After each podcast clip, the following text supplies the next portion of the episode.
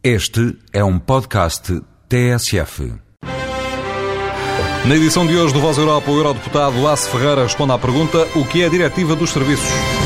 A versão Bolkenstein era uma versão um pouco de um liberalismo selvagem, que criaria extraordinárias eh, condições facilitando o chamado dumping social, ou seja, pela maneira como estava redigida, permitia que, por exemplo, eh, certos serviços fossem vendidos, suponhamos, em França, feitos na Polónia com salários muito mais baixos e, portanto, promovendo uma degradação salarial em toda a Europa e uma degradação da qualidade dos serviços fornecidos. A diretiva foi reequilibrada, foi alterada de cima a baixo, Excluiu-se, portanto, um conjunto de serviços e deixou de se adotar o princípio do país de origem, que ele queria sempre, ou seja, cada serviço saísse de um país e fosse obrigatoriamente aceito noutro país. Não.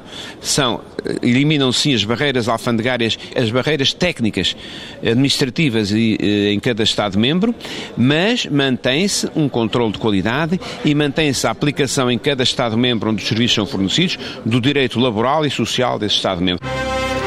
Voz Europa, edição de Alexandra David.